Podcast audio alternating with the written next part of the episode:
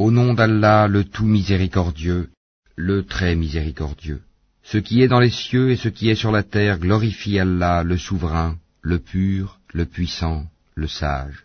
C'est lui qui a envoyé à des gens sans livre, les Arabes, un messager des leurs qui leur récite ces versets, les purifie, et leur enseigne le livre et la sagesse, bien qu'ils étaient auparavant dans un égarement évident, ainsi qu'à d'autres, parmi ceux qui ne les ont pas encore rejoints.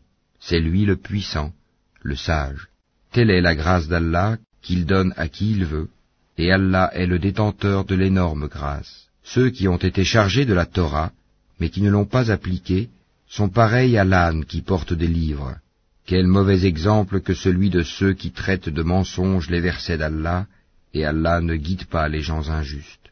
Ô vous qui pratiquez le judaïsme, si vous prétendez être les bien-aimés d'Allah, à l'exclusion des autres, souhaitez donc la mort si vous êtes véridiques. Or, ils ne la souhaiteront jamais à cause de ceux que leurs mains ont préparés. Allah cependant connaît bien les injustes. La mort que vous fuyez va certes vous rencontrer. Ensuite, vous serez ramenés à celui qui connaît parfaitement le monde invisible et le monde visible, et qui vous informera alors de ce que vous faisiez. Ô vous qui avez cru, quand on appelle à la salate du jour du vendredi, accourez à l'invocation d'Allah, et laissez tout négoce. Cela est bien meilleur pour vous, si vous saviez.